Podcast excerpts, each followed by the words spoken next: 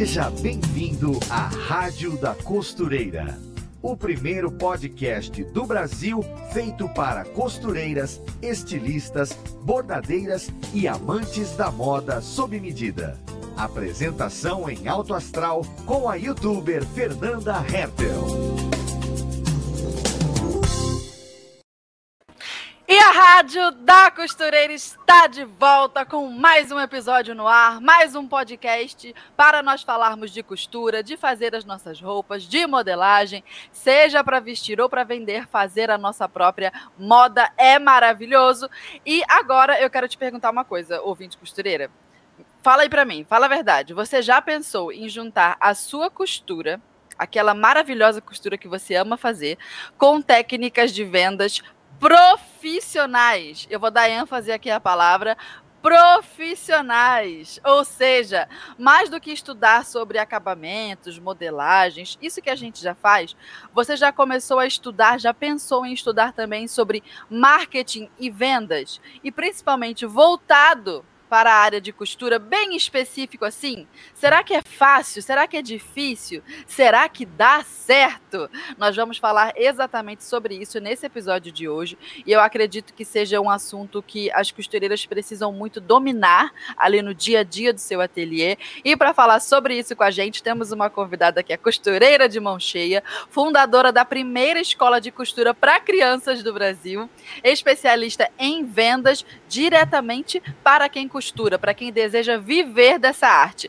Seja muito bem-vinda à nossa rádio, Elisa Lissotti. Tudo bem? Tudo bem, Fê. Muito obrigada pelo convite. Ai, que alegria ter você. Não, Fê, eu tenho que dizer que eu acho o máximo a apresentação desse podcast, a locução ali no início com a como é que é? a apresentação em alto astral da youtuber, professora e bordadeira Fernanda Hertel. Ai, eu acho demais. Alto astral é uma coisa que temos. Essa hora da manhã, não importa o que, o perrengue que tenhamos passado antes da live começar. para quem não sabe, gente, é, ouvintes, a gente atrasou uns 10 minutinhos, né, para começar o episódio, porque eu virei um copo d'água em cima do meu teclado, assim, desligou o computador e aí a gente começou a correr, puxamos o negócio da tomada, mas dá, deu tudo certo, chegamos aqui. Ai, é com emoção. Dá. É isso. Mas é que vai ser um episódio bom, então a gente tinha que começar assim, emocionada. Certo, Elisa? Olha que alegria que eu tô é, de receber você aqui. Falei direitinho o seu sobrenome? Falou. Uhum. Ah, que é um sobrenome bonito, combina com o nome. Sempre achei isso. Uma coisa chama a outra. é, e é uma alegria ter você aqui. Faz um tempão que eu tô querendo você aqui na rádio, porque eu sei que o seu trabalho é muito bacana. Você fala com muita verdade para as nossas costureiras. Então, quem não conhece, agora vai conhecer Elisa. Vai ser muito legal. Certo? É, então vamos começar pela sua história. Conta pra gente aí como foi que você começou é, a costurar, a se envolver com esse meio. Fala aí. O início da minha história com agulhas e linhas foi parecido com o teu, né? Foi com bordado. Ai, então, que alegria! Eu, eu era bordadeira alucinada, frenética, assim, viciada. Né? Cachaça viciada. que chama. Eu acho que eu, na minha infância, ali pré-adolescência, vai, eu não passei um dia sem pegar nos meus bordados. Era uma coisa que até a minha família ficava um pouco preocupada, porque eu ficava só ali, sabe, bitolada. Eu não tinha nada de. Nada que eu não botasse uma pedraria, um, um ponto cruz, tudo eu enfiava a minha criação. E aí, às vezes, eu dizia assim, mãe, uh, preciso de uma blusa lisa, porque eu já tô com bordado ali na calça, bordado na jaqueta, tá tudo bordado. Uh, tu tem aí pra me emprestá-la? Mas eu acabei de te dar uma Ering branca. Ai, mãe, é que eu já bordei. Foi. Então, então era aquela coisa uh, frenética. Até o meu primeiro bordado tá aqui, ó. Ah, eu achei isso demais. Olha, não acredito. Quantos anos você tinha quando você fez esse? Dez. Não, não, tinha, não tinha contorno, porque eu não sabia fazer contorno, ó. Então o rostinho dele não tá definido, eu não sabia fazer. Mas. Mas ficou. É vintage. Não tem uma, uma cara mais vintage? Tem. Eu gostei. Mas, assim, meu primeiro contato com, com linhas e agulhas foi com seis anos, né? Fazendo correntinha de crochê com a minha avó. E aí eu nunca mais Essa parei. também já fiz. Ai, que delícia, né? Eu fazia correntinha. Só correntinha. Bem, comprida e bot... construía uma torre de Lego e colocava o bonequinho lá em cima com uma correntinha amarrada. Fingia que era Rapunzel. Ah, entendi. essa, essa história toda eu não tive.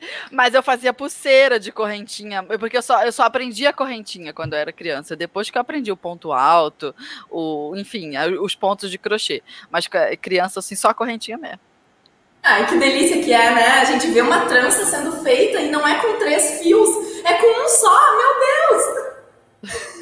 Sim. Aí depois, como eu, a minha mãe sempre me incentivou a fazer cursos de costura, porque a ideia dela era economizar dinheiro com a, as minhas roupas. Porque eu, aí tá, lá eu já tava com 12, 13 anos, e a minha mãe falou: não aguento mais, eu compro uma roupa, tu cresceu, eu compro outra roupa, tu cresceu. Começou aquela fase de reunião dançante, festinhas, e as roupas eram muito Reunião caras. dançante, essa é nova, hein?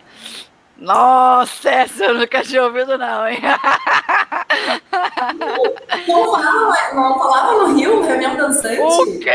Nada tão arrumadinho quanto reunião dançante. Ela é o baile, a balada baile, depois. A reunião dançante é quando tinha festas mistas, que era guris, meninos e meninas, e aí tocava aquelas músicas meio Take, take My Breath Away, Rock Set, essas coisas assim. E aí uhum. os meninos dava pra, pra dançar girando. Eu e aí. Essa, nunca peguei essa fase. Sério? Bom, enfim. Ó, as gurias estão dizendo que no sul é assim, música lenta. Isso aí, era música lenta. Vai ter música lenta, então a gente sabia que tinha que se arrumar, passar perfume e tal. Aí era muito caro as roupas. E a minha mãe falou: vamos te matricular num curso. Só que, guria, sabe como é entrar num curso e não ter ninguém da tua idade?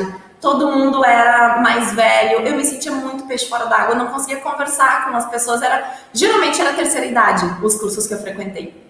E aí eu ficava assim, ah, e agora? Aí eu pensei, quer saber? Eu vou, quando eu fiquei adulta, né, tá, faculdade, nanana, pensei, vou fundar a escola que eu dado quando criança. Foi assim que nasceu a Estilizou, com essa vontade de querer ensinar outras crianças. E aí, no fim, veio muitas adultas também, falando, ah, a gente também quer, a gente é, não é criança, mas quer aprender. Legal. Vamos abrir, então. E aí, eu fundei a Estilizou em 2008, e até hoje ela é aqui, em Porto Alegre, mas temos 90% dos cursos são online hoje, né? Porque acaba que a gente atinge o Brasil todo e tal, né? E aí, hoje eu tenho alunas do Brasil, do mundo todo. Curso online é o poder. É. É, e aí entendi, captei. Nossa, eu gostei muito de saber que a, a fundação da escola teve a ver com também uma necessidade sua de, de criança. Ah, que coisa boa! Você cresceu e realizou aquilo que você queria quando era pequena. Nossa, Por isso que estilizou é assim, toda colorida, sabe? Porque Sim. eu pensava chegava nos lugares, eram lugares que não eram acolhedores, não inspiravam. Então, assim, uma criança que entra, uma adulta, qualquer pessoa que entra aqui, começa a ter ideias, sabe? Porque é bom estar em lugares que te inspiram. E isso eu acredito muito, né? A tua loja, o teu, o teu local de trabalho, mesmo que tu não receba clientes, ele tem que ser inspirador. Primeiro para ti, depois para os outros, depois para os clientes pensando em venda e, e, criatividade também, nós vamos falar um pouco mais para frente nesse episódio como juntar essa parte do intuito da venda com esse momento de criação. Afinal de contas, a gente vende moda, vende beleza, vende essa experiência, né? Então tem tudo a ver. É, vamos começar então com uma pergunta difícil. Nossa, essa aqui é muito boa. Costuretes que estão nos ouvindo, nos acompanhando, fiquem espertas. Ó, primeiro, como perder a vergonha de vender? Tem gente que tem. Tem gente que tem, a maioria, né, Fê? A maioria tem. Uhum. É, eu sou eu... sem vergonha, não tenho, não. Então, isso é uma coisa que a gente adquire, né? A gente desenvolve. É, tem que entender que vender é uma habilidade como qualquer outra. Tu vai adquirir, tu vai desenvolver isso dentro de ti. Mas não é aquela coisa assim, eu vou esperar não ter vergonha para começar a vender. Não, é o contrário. Tu tem que começar a vender, começar a te expor, para depois tu tu entender que agora eu desenvolvi e eu enfrentei. Então, essa é a primeira dica, é entender que é um, uma habilidade que tu desenvolve. Segundo, é, tu tem que entender que sem lucro uma empresa não se sustenta.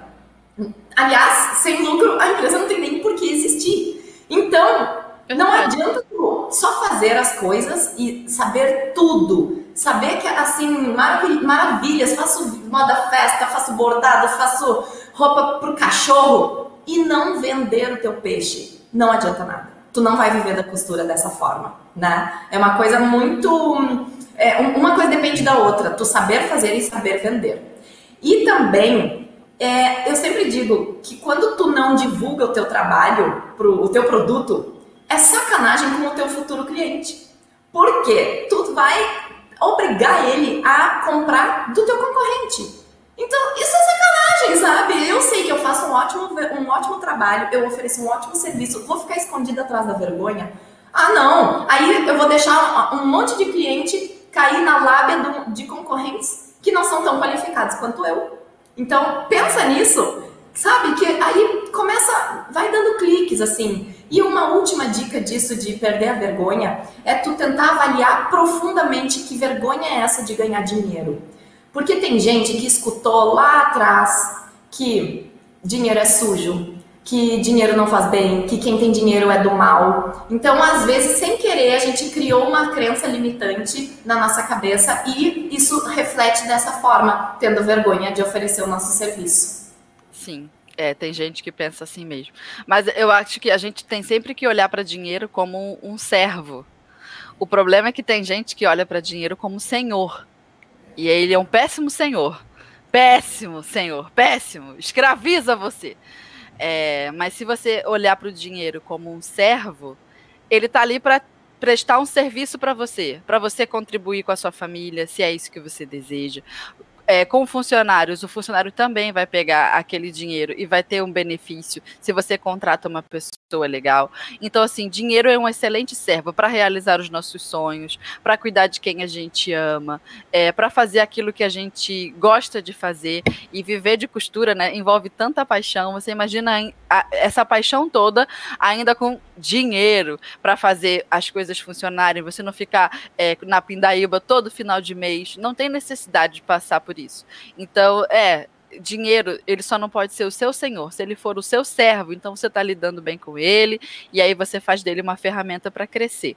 E uma coisa que eu vejo também que as pessoas têm vergonha de vender é, é aquela sensação de, de estar desagradando, ou então, ah, eu vou receber um não.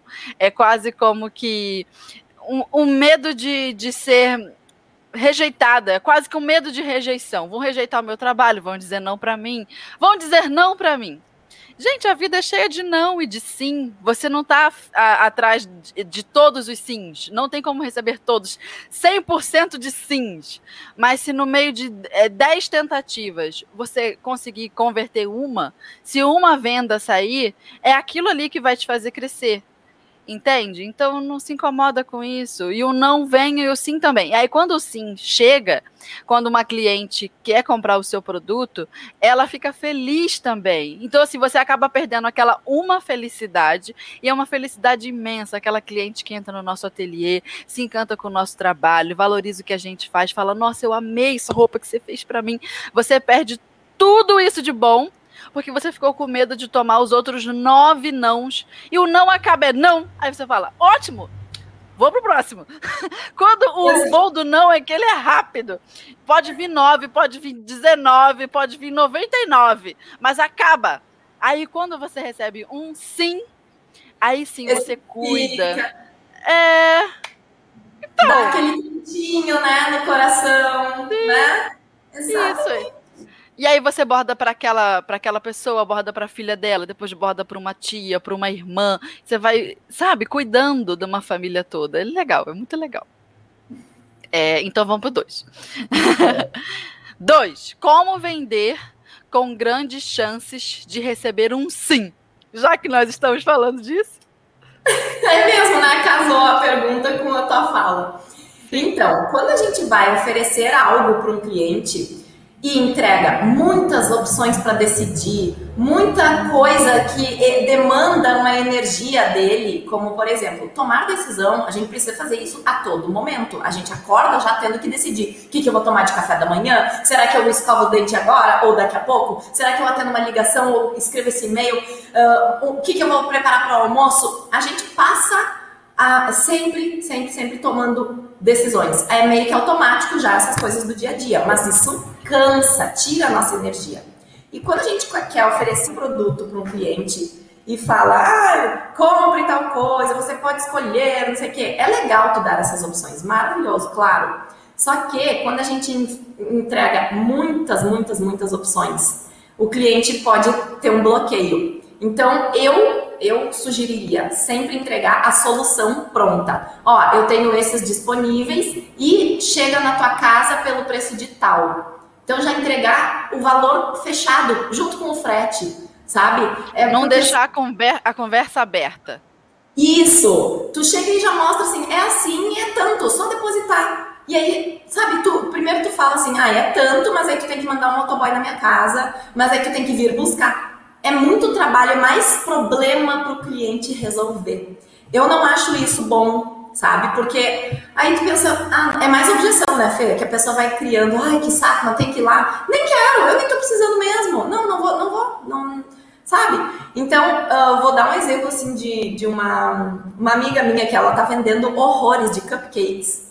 E ela pega e manda, toda sexta-feira ela manda para os amigos, para os grupos de WhatsApp, né? Os clientes mais fiéis, ela manda. Hoje é dia de não sei o quê, final de semana a promoção é tal.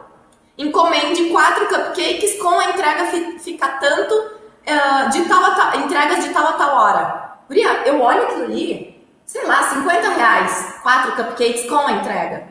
Eu olho e digo, poxa, e aí ela manda uma foto daquele cupcake delicioso. E eu digo, meu Deus, isso aqui vai adoçar o meu final de semana. Eu fico já pensando em tudo que vai, sabe? Porque ela colocou ali naquele texto. E aí eu fico, nossa senhora, vai ser uma delícia comer isso aqui de, de, de sobremesa no sábado, no domingo. Já falo para ela que eu quero, sabe? E ela também inventa datas, é, inventa pretextos para vender. Isso é uma coisa que vocês podem fazer, não é só no meio da confeitaria. Mas assim, gurias, inventa, olha, dia do essa é minha amiga que fez, tá? A ideia dela. Dia do amigo, eu, eu vou pegar é, presentei seu amigo, seu melhor amigo, com um cupcake. Passe o, o endereço dele e eu vou lá e entrego. O meu motoboy entrega na casa do amigo. Guria, quando que eu ia pensar, dia do amigo, mandar um cupcake para um amigo? Não! Não, nem, me, nem me passou pela cabeça. No máximo, eu mando uma mensagem de WhatsApp ali, ai, feliz dia do amigo, aquela No máximo.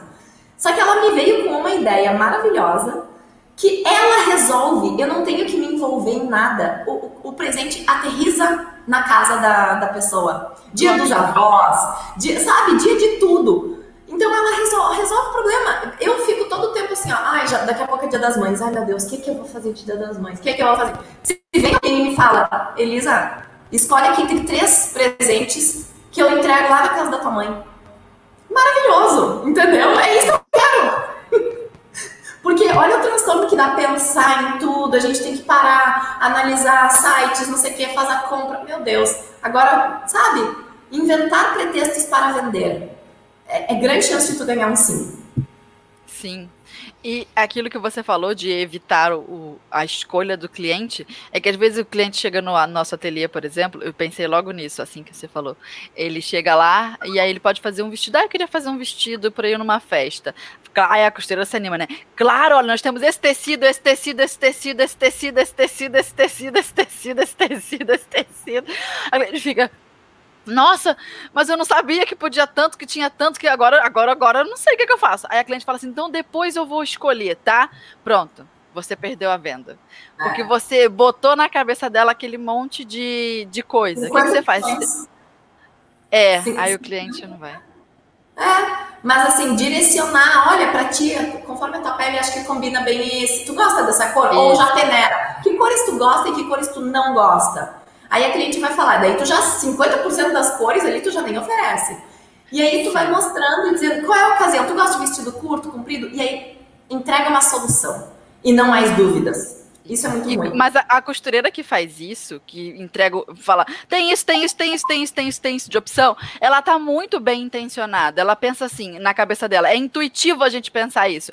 Quanto mais é, opções ela tiver, melhor. Ela vai ver o quanto eu sou uma costureira que tem um lindo estoque de tecidos. Ela vai ficar, nossa, ai, será que eu faço com esse? Que eu faço com esse? É intuitivo pensar assim.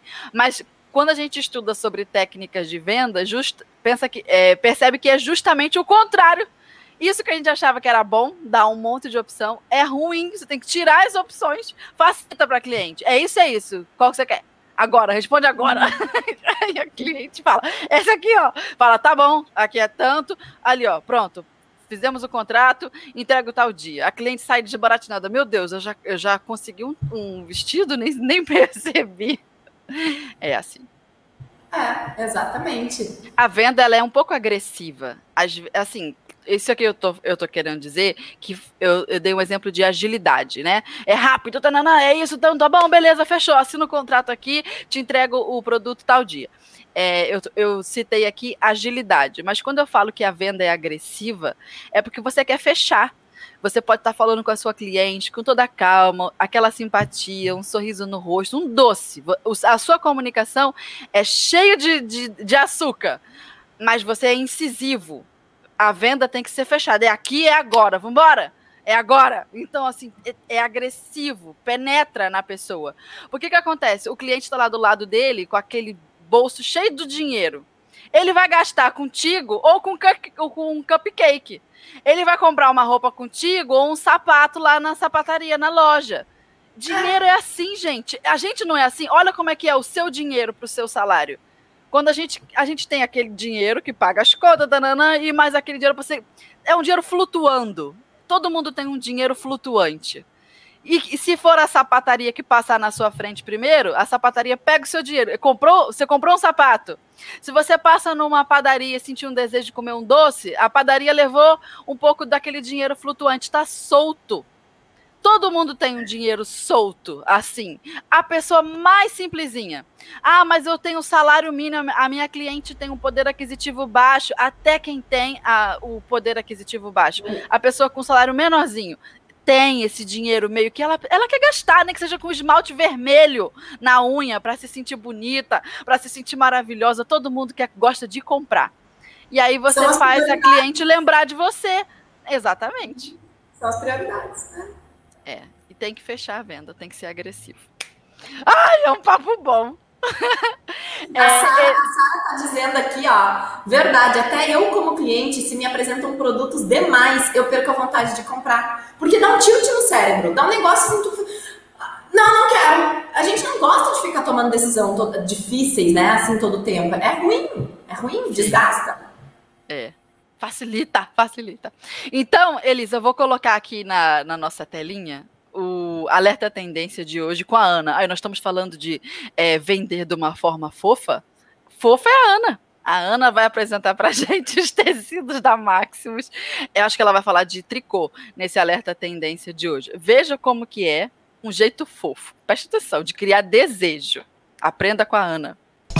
Oi, gente, eu sou Ana Paula Musselin, jornalista de moda da Maximus Tecidos e estou aqui para te deixar por dentro das tendências e novidades do mundo da moda. Os tricôs são definitivamente uma das peças indispensáveis para quando a temperatura cai. Versáteis, práticos e estilosos, são capazes de transformar qualquer peça em um look elegante de outono e inverno seja para fazer um suéter clássico e atemporal ou a forte tendência do colete de tricô, a malha tricô é o tecido perfeito. Ela tem a textura e aparência do tricô artesanal, mas com a maleabilidade e a elasticidade da malha. O caimento deste tecido é pesado e molinho, super aconchegante. No site da Maximus Tecidos você encontra opções lindíssimas de malha tricô. Fica a dica. Beijo!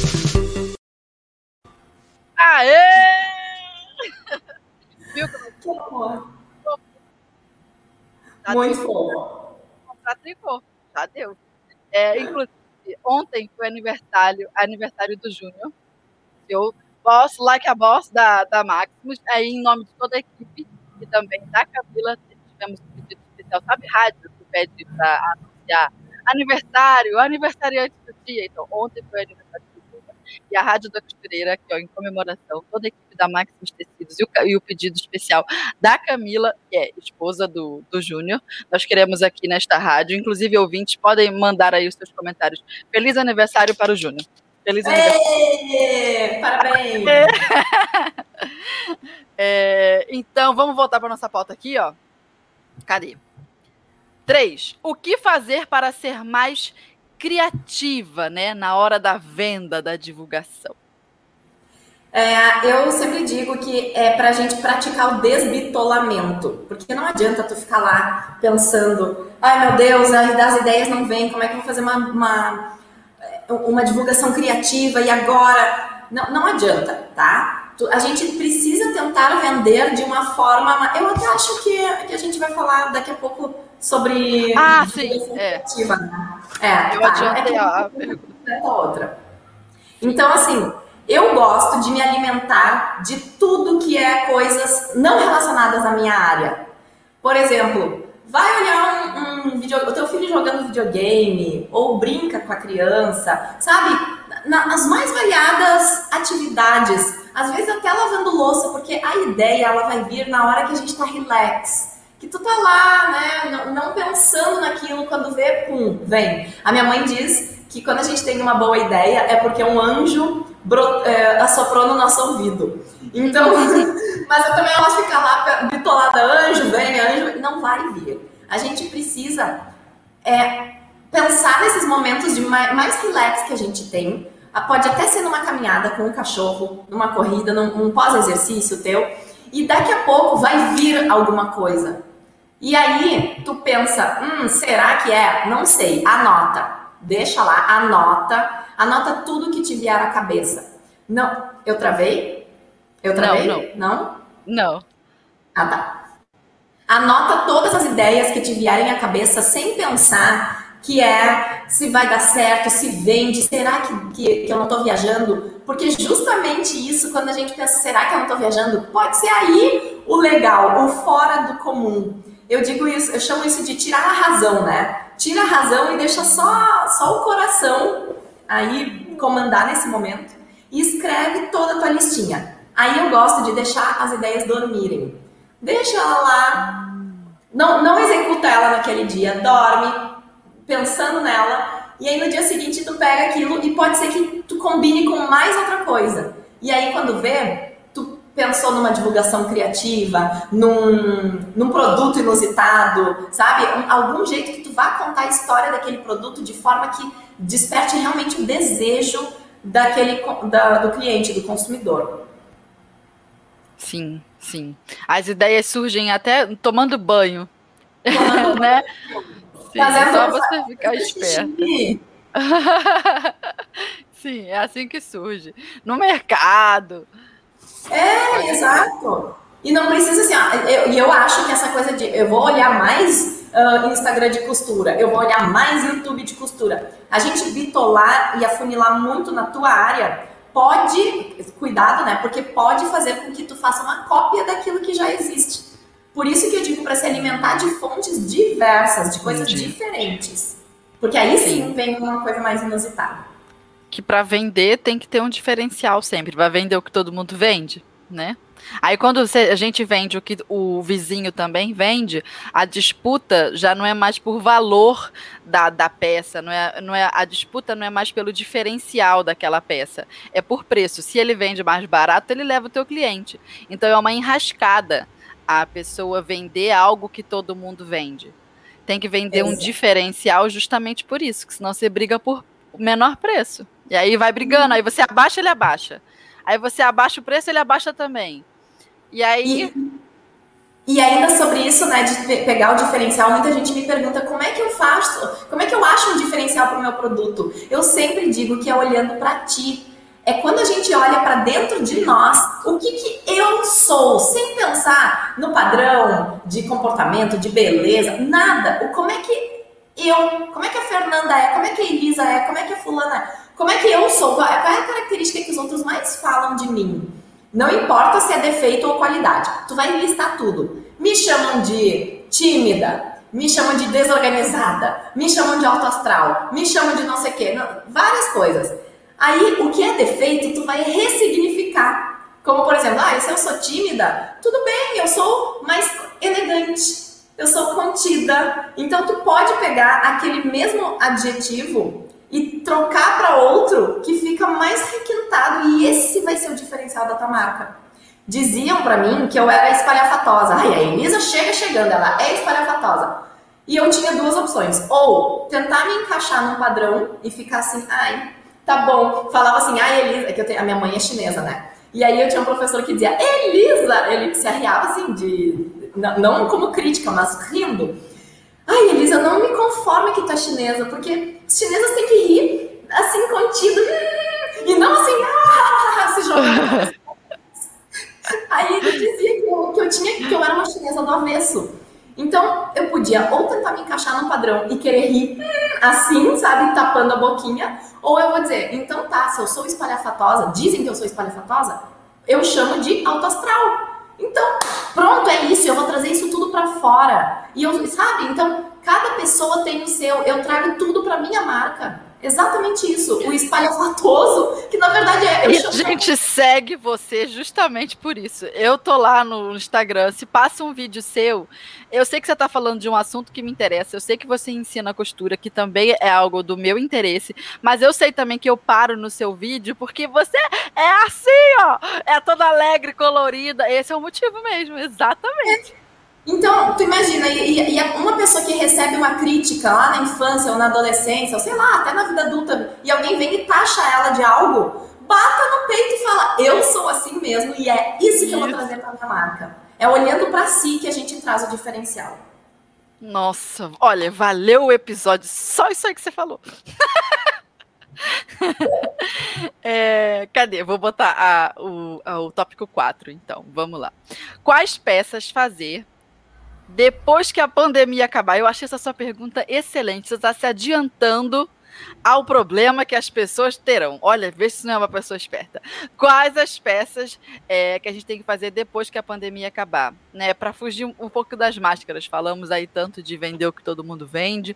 Como é que a gente se diferencia? O que, que a gente pode fazer depois? Gurias, eu digo que a costura é um mar azul de possibilidades, né, Fê? A gente pode atuar, sério, em tudo é, é, tão, é tão infinito que, que é lindo isso, né? A gente, com Sim. conhecimento de máquina de costura, a gente pode fazer o que quiser. E eu digo que uma mulher com uma máquina de costura na mão e conhecimento na cabeça, ninguém segura. Sério, ninguém. ninguém segura. Essa mulher, ela vai ser independente financeiramente, ela vai dar conta, ela vai realizar sonhos, ela vai ser uma fada madrinha. Então, eu sei que agora tá todo mundo muito nas máscaras, porque realmente já esteve mais em alta, claro, mas vai cair, vai chegar uma hora que não vai mais ser necessário. Tomara Deus, né? Todo mundo tá torcendo também para isso. Mas existe o nicho eco, é, o nicho de sustentabilidade. Tem uma tendência muito grande aí das pessoas se preocuparem com essa coisa de moda descartável, muito plástico no mundo. Então dá para fazer, não, eu não tô falando assim só a eco bag, mas tu pode fazer todo um setor de, de coisas que se reutiliza. Uh, o, o, algodãozinho de tirar maquiagem, feito de crochê também, né? Tem de tecido de crochê. As mulheres estão se preocupando com isso, de não ficar comprando coisas descartáveis toda hora. Agora mesmo uma amiga me mandou assim, Elisa, tu não vende isso aqui? Ela queria uma sacola para levar, várias sacolas de tela, telinha, assim, um tecidinho mais furadinho, bem leve, com zíper, que tu colocasse para ah, substituir aquele plástico horroroso do supermercado para selecionar frutas, verduras. Uhum. Tu tem que pegar o plástico, tu joga tudo lá e aí vai pesar na balança e aí depois chega ainda coloca mais uma sacola por cima, né? É, é muito. Sim. Então assim as pessoas estão se preocupando com isso. Dentro desse nicho de sustentabilidade entra a customização de roupas, que tu fala muito também, né? Pega uma Sim. jaqueta lá de brechó transforma. Então, é um nicho muito rico. As pessoas estão olhando mais para os seus guarda-roupas e querendo é, gerar uma sustentabilidade ali. Elas estão com essa consciência. Esse nicho eu acho que eu apostaria porque ele está uh, aumentando. Temos também o nicho de maternidade, porque as pessoas hoje estão cada vez mais tendo menos filhos, muitas vezes tem, tem um só. E essa uma e criança. Meu Deus! E aí tem tudo que. Né? O quartinho do neném ganha tudo. E eu sempre digo que às vezes é até um, prioridade, é, privilégio de primeiro filho. Porque o segundo já não ganha mais tudo aquilo. Mas se a gente olhar para um quarto de bebê, olha quanto pano tem ali para vestir aquele ambiente, né? Aquele lar. É cortina, o lustre também dá para fazer de tecido, né? Tem Sim. o kit berço, que é o protetor de berço. Os kits de lençol, jogo de cama. A, a toalhinha que enrola o nenê. Dá pra, aí eu acho legal colocar um diferencial, né? Coloca por dentro uma fraldinha. Então, uma camada de toalha, uma camada de fralda, aquele pano fralda.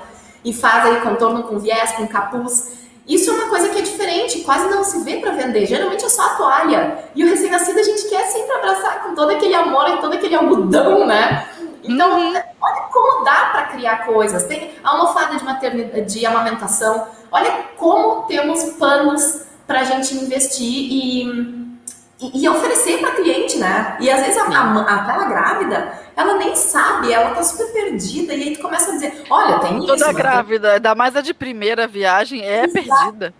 Eu fiquei perdida. Se tiver uma costureira para facilitar, eu se ficasse grávida hoje, não sabe o que, que eu vou comprar, não faço ideia. Essa criança vai ficar pelada. É, tu não sabe nada. Eu fiquei assim, né? Eu ficava, meu Deus, e daí eu cheguei na loja, a mulher começou a me oferecer coisa, eu fui querendo. É isso. E também tem o nicho moda pet, que assim como tem muitos casais que não estão tendo, uh, que estão tendo poucos filhos, também tem os que não têm filhos e volta todas as atenções e dinheiro para o seu pet. Então, Eu assim, sei disso. É, os, os cachorros antigamente ficavam na rua. Era cachorro de pátio, né? Não, cachorro é da porta para a rua.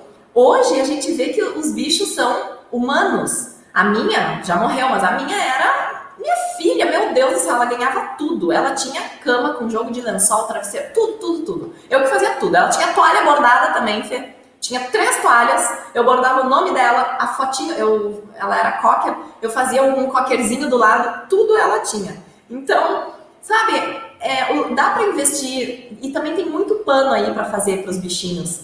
Não só a caminha, mas a, a roupa, a coleira, a peiteira. É, datas eu... especiais também, datas comemorativas, roupa para tirar foto. Também. Também, a minha cadelinha tinha roupa de Mamãe Noel que eu fiz, tudo, eu fazia tudo para ela. Festa junina, ela tinha todas as ocasiões. Então, sabe, tem muitos que a gente pode atuar. E a gente é muito exagerada. É muito bom. Gente, se tem uma coisa prazerosa na vida, essas bobagens eu amo. Mas era muito gostoso. Costurar para ela era, era demais. Eu saía na rua com a mesma roupa que a dela. Então, guria, a gente parava o trânsito. Era muito lindo de ver. A gente se diverte, minha filha. Isso que é bom. E também, né, Fê, tem o nicho de concertos, que eu acho que é um nicho que jamais vai deixar de existir. Esse aí, não, não importa a época, sempre tem pessoas que precisam ajustar, porque nem sempre as pessoas têm o, aquele corpo padrão da roupa que saiu da loja, não é só roupa velha que a gente conserta, né? A gente uhum. ajusta a roupa nova, que não tá a barra ali, uma, ou precisa de um ajuste na cintura, etc. E eu sempre digo que dá para oferecer o conserto a domicílio. Esse é um nicho que é muito pouco explorado. Se tu tem uma máquina doméstica, ou se não tem, de repente até vale comprar ou conseguir emprestada, oferece para já é, aliando aquela primeira dica de entregar a solução e não o problema para o cliente, né? Fala, vou na sua casa, reúna tudo que tu precisa, manda uma foto só para tu saber mais ou menos cores de linha ou os aviamentos que precisa levar, né? E aí tu pode fazer o dia do concerto, o, a, faz a roupa das crianças, do marido, de todo mundo. As crianças estão ali para já experimentar, tu passa uma tarde lá, faz tudo. Porque eu aposto que tem muita cliente que não leva a roupa na a saco, tem uma sacola de roupa, tem dinheiro para pagar, mas não leva até a costureira porque não tem tempo. E aí tem, e tem deixa eu te falar, essa cliente tem grana. Deixa eu te contar esse segredo. Não é a cliente muquirana que vai falar para você que o trocar um zíper de 20 reais tá caro. Não é essa cliente. Essa cliente que a, a Elisa tá descrevendo, ah, tá, não tem tempo. Toda vez que uma pessoa não tem tempo, existe uma chance grande dela ter dinheiro. Porque se ela é atarefada desse jeito, a bicha deve trabalhar e aí ela vai te pagar. Exatamente, exato.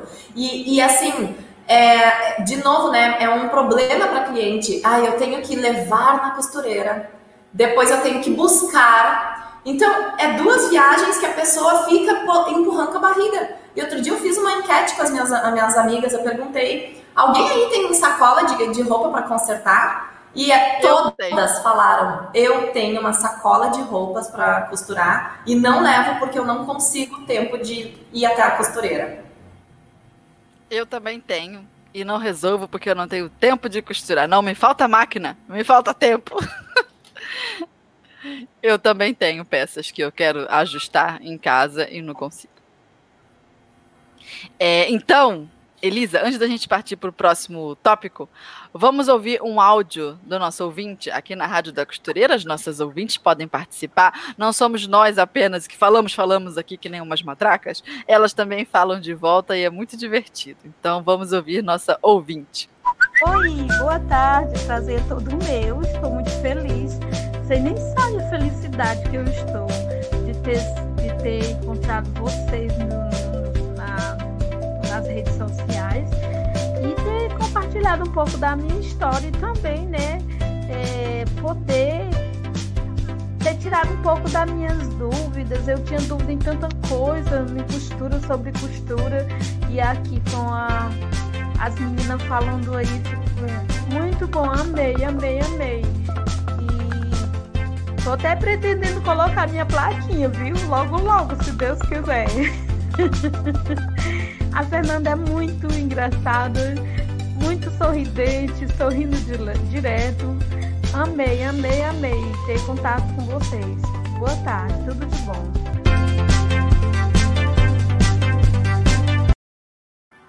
Ai, que ouvinte fofa! Viu? Já vai botar a plaquinha dela na, na porta de casa também. Já vai começar a ganhar dinheiro com costura. Tá se animando com a gente. É isso aí. Isso aí. Isso aí. É, então, Elisa, vamos ao quinto tópico. Como fazer uma divulgação criativa? Essa até eu quero saber. Eu também quero. Guria, eu amo, eu amo vestir a minha criação. Porque eu sou a melhor propaganda do meu produto. Então, se faz bolsa, saia com a bolsa, usa a bolsa. Quando elogiarem, tu enche a boca para falar. Diga assim, sou eu que faço. E aí, entrega teu cartão. Tá aqui meu cartão. Ou me segue no Instagram Sabe? Então, assim, ó, seja a sua vitrine, tá? E eu também diria, para na hora de fazer divulgação, como a gente agora, as costureiras estão muito nas redes sociais, eu acho isso maravilhoso. Maravilhoso. É isso, é, é, a gente precisa né, jogar a voz para o mundo, porque só a placa na frente de casa às vezes não é suficiente. Ainda mais no momento que as pessoas estão todas dentro de casa. Quantas que vão passar para olhar, né? Sim. Então, é, evitar termos técnicos nas postagens, como assim, é, falar este viés tem. Uh, essa peça tem viés, tem pesponto duplo. E a, a cliente não sabe, entende? Ele para ele, aquilo ali, meu Deus do céu, o que, que quer dizer? Então, troca viés por, de repente, borda, um, né? Vai falar, ah, tem uma, um viés colorido, bota, tem uma borda colorida. Ao invés de falar pesponto duplo, fala, tem uma costura dupla, ou tem costuras reforçadas. Em vez de falar entretela, é, é, é, uma peça entretelada com uma tela C. Meu Deus, isso é grego, o cliente não sabe. Então fala, é estruturada, porque assim tu é, pensa assim, um advogado ou um médico, quando eles vêm falar com aquela linguagem de, cheia de termos técnicos, juridiquês, guria, não entendo nada de pode parar, aperta a tecla SAP e traduz para mim, porque eu não estudei o que tu estudou. Então, a gente também tem isso. Parece que, ah, mas todo mundo vai saber. Não, as pessoas não vão saber.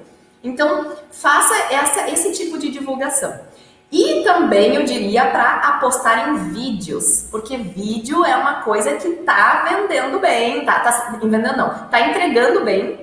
Mas não aquele vídeo, gente, olha só, minha máscara, olha aqui, meu, meu colar. Eu não vendo assim, sabe? Eu, eu, vendo esse colar, né? Então eu vou chegar e dizer, ó, este colar custa X reais. Compre, acesse o link. Não, eu vou dizer, gurias, Sabe esse colar de tesoura que eu estou usando? Tem para vender na lojinha da Estilizou. E tu não vai acreditar que o melhor de tudo é que as pessoas ficam incrédulas. Tem gente que acha que isso é tatuagem, tem gente que acha que isso aqui faz parte da minha roupa, e tem gente que vem me procurar porque entende que eu sou costureira. E aí eu consigo clientes através dos meus acessórios.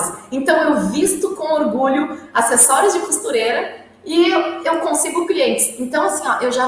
A, a pessoa entendeu que ela não está comprando um colar, ela está ganhando novos clientes ao adquirir o acessório que eu vendo. Você vende então, o benefício e não a coisa.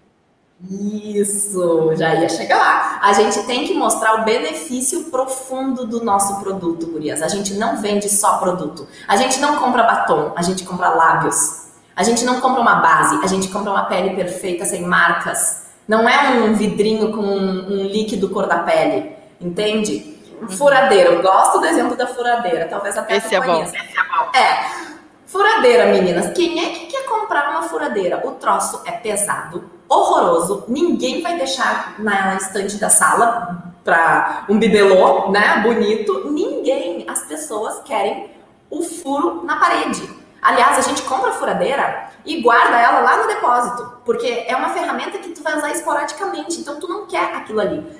Então, a pessoa que quer uma furadeira, ela quer um, um prego na parede. Mais do que prego na parede, ela quer um quadro na parede. E mais do que o quadro, ela quer a lembrança, ela quer olhar para aquele quadro e lembrar, meu Deus, olha esse dia, como eu fui feliz. Ela quer isso. Esse é o benefício Exato. profundo.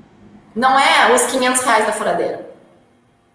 Sim, é isso. E é isso, então. A divulgação criativa tem ah. que pensar quando você falou dos termos técnicos, eu lembrei bem. Por exemplo, ao invés de falar peça entretelada, podia ser peça estruturada, não vai amassar com o tempo, não, é, você vai usar para sempre. Você fala o termo técnico tecla SAP, igual você acabou de dizer. Isso. O viés, ao invés de falar viés, você fala a borda de seda, com a, acabamento de borda que não desfia, acabamento de borda que não vai descosturar no seu corpo.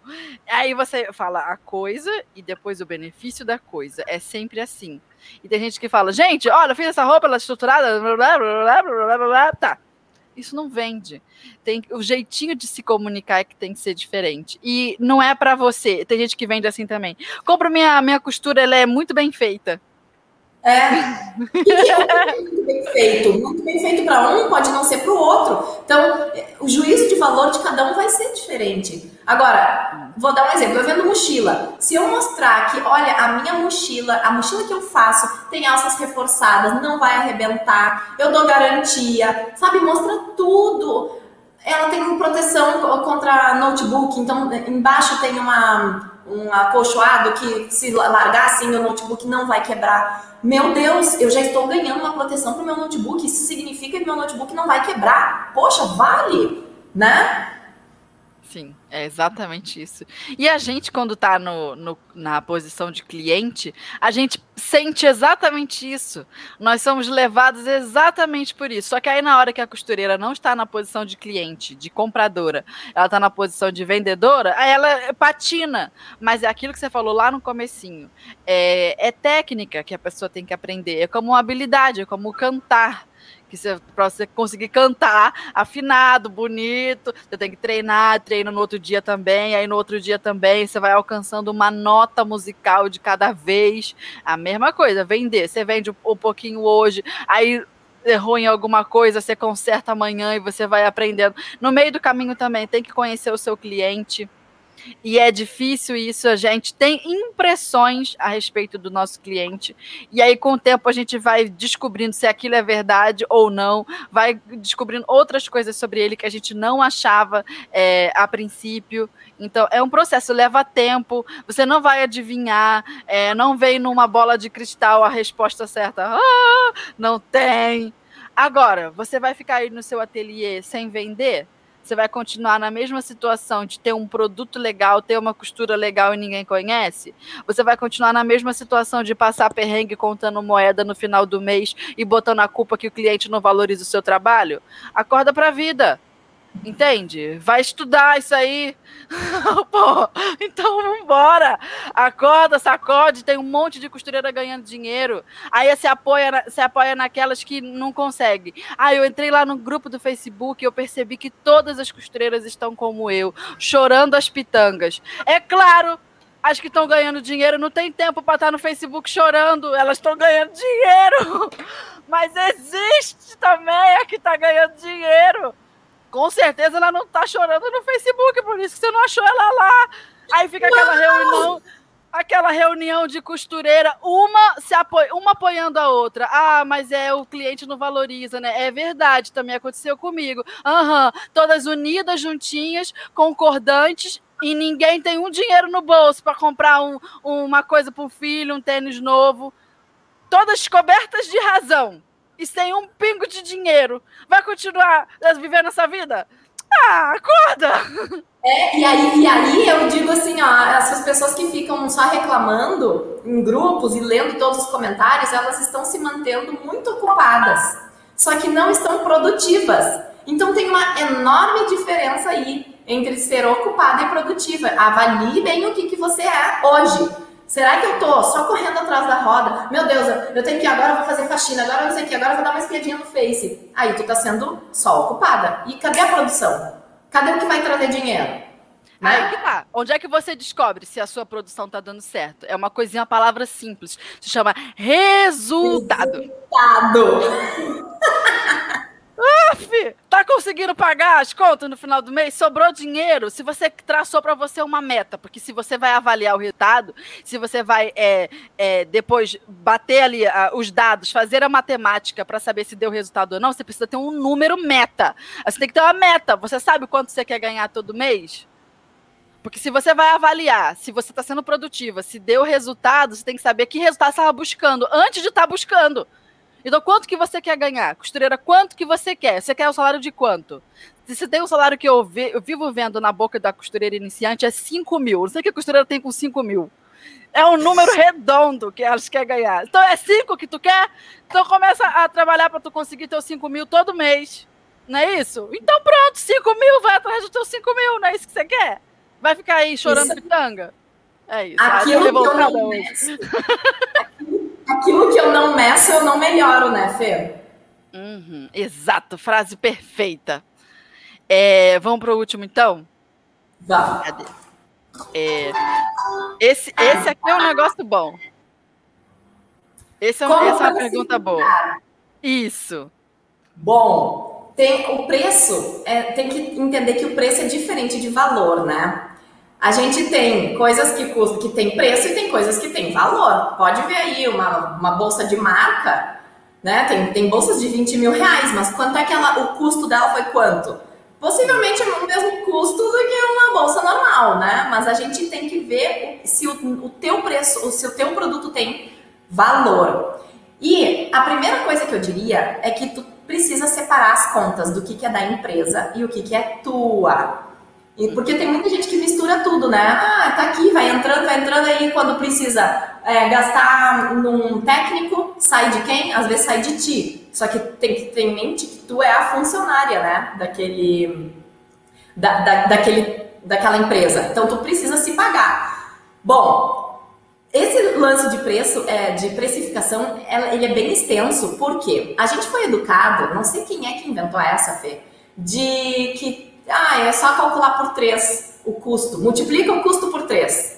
Só que isso aí é uma coisa lá dos anos 90, já passou, não, viram que estava tudo errado, só que ainda tem gente que faz isso. Multiplica por 3, um é para pagar o custo, o outro é para ser o lucro e o outro é o que tu te paga. Tá errado, tá errado, porque depende de uma série de fatores. Eu Se der um desconto, já quebra isso daí, por exemplo. Já quebra, exatamente. Se botar uma embalagem, já teve um custo a mais. Então não sabe? Então, assim, ó, gurias, isso aí, na verdade, rende outra, outra aula, né, Fê? Fala sobre isso. uh, primeiro, tu tem que pegar o que, que é custo fixo. Separa e faz uma tabela. O que, que é custo fixo, gurias? É aquilo que não muda independente se eu vender, se eu não vender, se eu tirar férias. Existe aquele custo a internet, o aluguel, a luz. Isso é, tá, a luz pode variar, mas é um custo que não tem como tu dizer, nesse mês eu não vou pagar a luz. Não, não dá, sabe? Então, coloca lá custos fixos, depois coloca custos variáveis. O que, que é variáveis? Embalagem, deslocamento, a ida até a loja, né? A ida, vinda. É, ou motoboy, que tu teve que comprar algum tecido e mandou motoboy. É, um imposto, o imposto varia conforme a tua renda. Então, tu vai colocar lá, porque é uma soma desses dois. É o custo fixo com custo variável. Peraí. Uhum. Custo fixo com custo variável. E também tem a hora trabalhada. Isso ninguém faz. Calcular a sua hora trabalhada, gurias. Vocês precisam entender quanto é a tua hora para colocar lá no final para tu te pagar, porque senão tu tá trabalhando de graça. E muitas costureiras fazem só isso aí de, ah, eu vou ver aqui o custo que eu tenho do meu local de trabalho, aí eu vejo uma margem de lucro e tá bom. E aí pega a sua margem de lucro. Só que a margem de lucro é o que fica para a empresa. E o, te, a, o teu, é, então o teu salário é a hora trabalhada. E aí tu precisa fazer um cálculo. Quanto, quanto eu quero ganhar no mês? Quanto eu consigo, uh, quantas horas por dia eu vou trabalhar? Quantos dias na semana eu vou trabalhar? Eu consigo trabalhar de segunda a sexta ou de segunda a sábado? Aí tu vai fazer uma conta para, tipo assim, somou tudo, digamos que, ah, eu quero, uh, faz de conta, vou fazer uma conta bem rapidinha aqui, só para ser rápido, né? É, eu, te, eu quero ganhar mil reais no mês e eu vou trabalhar 10 horas naquele mês. Uma hipótese. Então, a minha hora trabalhada é 100 reais para eu fechar lá, né? Então, cada hora que eu baixar a cabeça, claro que 100 reais é, uma, é, um valor bem alto, mas o teu, o teu valor lá, depois dividido por tudo, tu vai descobrir a tua hora trabalhada. Então, Gurias, essa coisa dos anos 90 de multiplicar por 3, não façam tem que ter esse cálculo de hora trabalhada mais a margem de lucro do, da empresa e mais custos fixos e variáveis. Esse é o cálculo correto. E tem que botar na ponta do lápis, não adianta ficar mais ou menos. Ah, esse mês eu não anotei, depois você se perde. Cria uma Exato. tabelinha e anota, anota, anota, anota. E aí você vai conhecendo o seu negócio também. Você não quer não conhecer? Quem é que vai conhecer se não for tu? é verdade. Eu pensei, ah, mas é chato fazer conta, né? Você acha que outra pessoa vai fazer essa conta para você? É chato, é, é, um, é um pouquinho ali do dia, uma horinha tu senta, faz, duas horinhas no máximo. E para quem tem muita dúvida disso, Gurias, na semana que vem vai ter a Semana Viver da Costura. Começa segunda-feira e eu vou falar é sobre. O que queremos. Isso. Tudo, tudo, tudo. Eu vou ensinar a precificar, vou ensinar tudo. Tem que se inscrever. Entra aqui no meu Instagram, ó. E aí uhum. lá tem a, o link para tu te inscrever. É grátis. Aulas assim, ó. Vai ser um, um cursão intensivo de muita aula prática e teórica também. É porque é para deslanchar o ateliê de uma vez. Viver de costura é, é o que as costureiras querem, é o que a gente quer. é, então, ó, finalizamos a nossa pauta. Vamos responder os comentários das nossas ouvintes costuretes. Inclusive, já podem digitar aí que a gente vai pegar algumas perguntas e nós vamos responder rapidinho aqui na tela. Mas antes, vamos ao momento zigue-zague, que são aquelas perguntas rápidas. Papum, tu responde aí do outro lado. Simbora.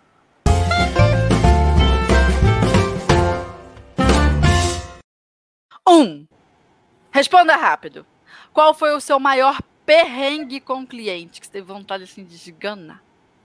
Guria, uma vez eu tive que entregar uma coleção e a pessoa achava que ela ia, que ia dar certo de primeira nas peças piloto. Ela pensava assim: não, eu vou pegar a peça piloto, já vou, já vou levar para a loja para vender. Foi perrengue, porque para eu situar o cliente de como é que funcionava, que não era assim, foram algumas noites mal dormidas. Ainda bem que eu tinha tudo no contrato bonitinho e aí eu consegui, é, né? deu certo pro meu lado. Entendi. Mas foi perrengue. É. Educar o cliente também é nossa responsabilidade. Não pense que o cliente vai chegar pronto no, no seu ateliê, que não vai, tá? Eduque ele também. É, dois, se você pudesse descrever o cliente assim, o ideal, chuchuzinho para as costureiras do Brasil, que, como é que seria esse cliente? Ah, é aquele cliente que entende o nosso trabalho, a nossa demora e que não chora preço. Hum, Maravilhoso. É verdade. É isso aí. Complete a frase. Uma costureira vendedora não pode. Uma costureira vendedora não pode se desvalorizar. Jamais. Jamais. então vamos agora aos comentários da galera.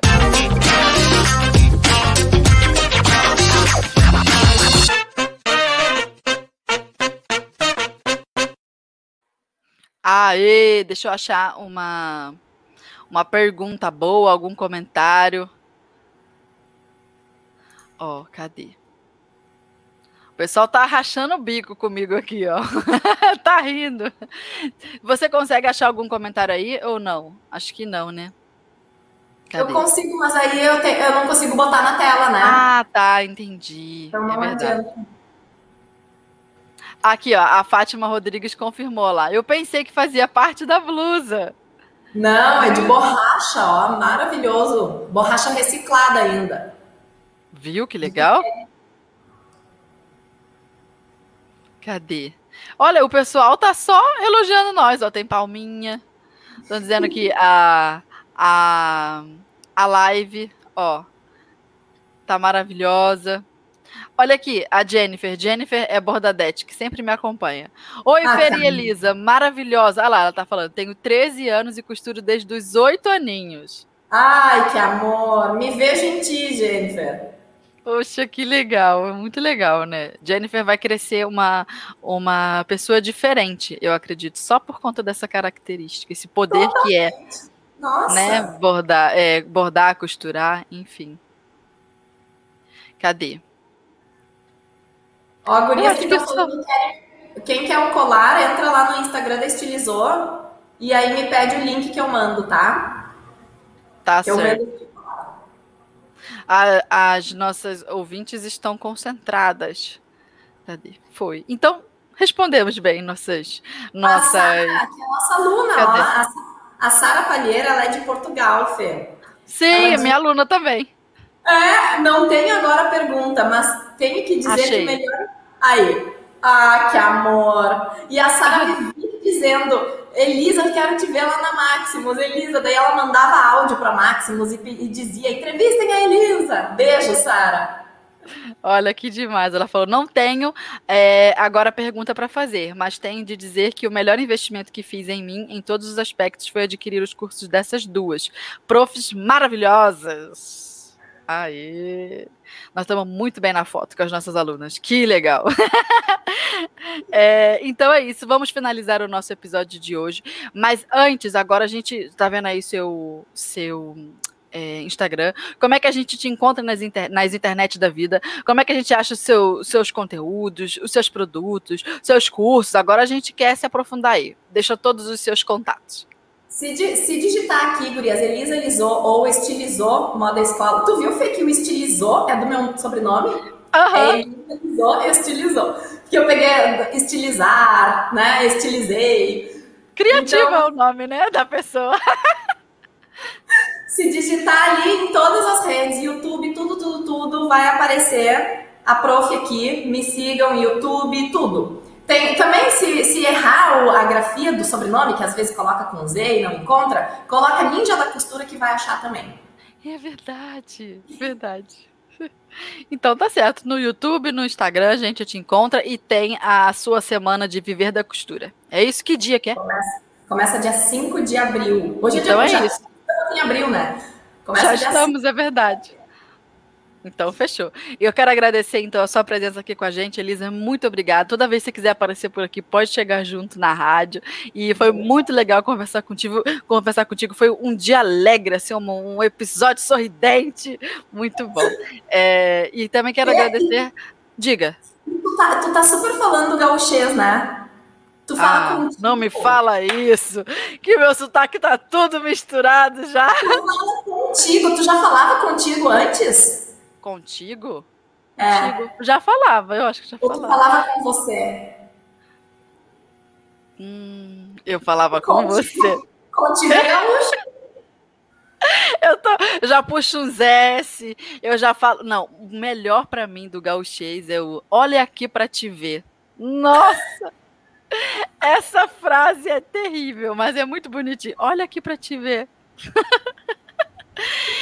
Os, meus, os meus sotaques já estão tudo misturados, já não sei mais o que, que é. Mas tá bom, é assim.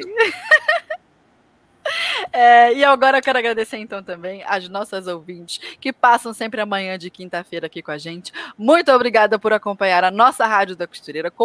Compartilhe o link dessa rádio, o episódio. Se você conhece uma costureira que ainda não conhece a gente, o que, que, é isso? Anuncia para ela, fala: olha, amiga, você precisa conhecer essa rádio. E aí vem aqui com a gente toda quinta-feira, 9 horas da manhã, começa o nosso episódio. Então, muito obrigada a você, ouvinte costureira. Obrigada, Elisa, e até o próximo episódio. Obrigada, Fê. Foi um prazer. Amei. Imagina.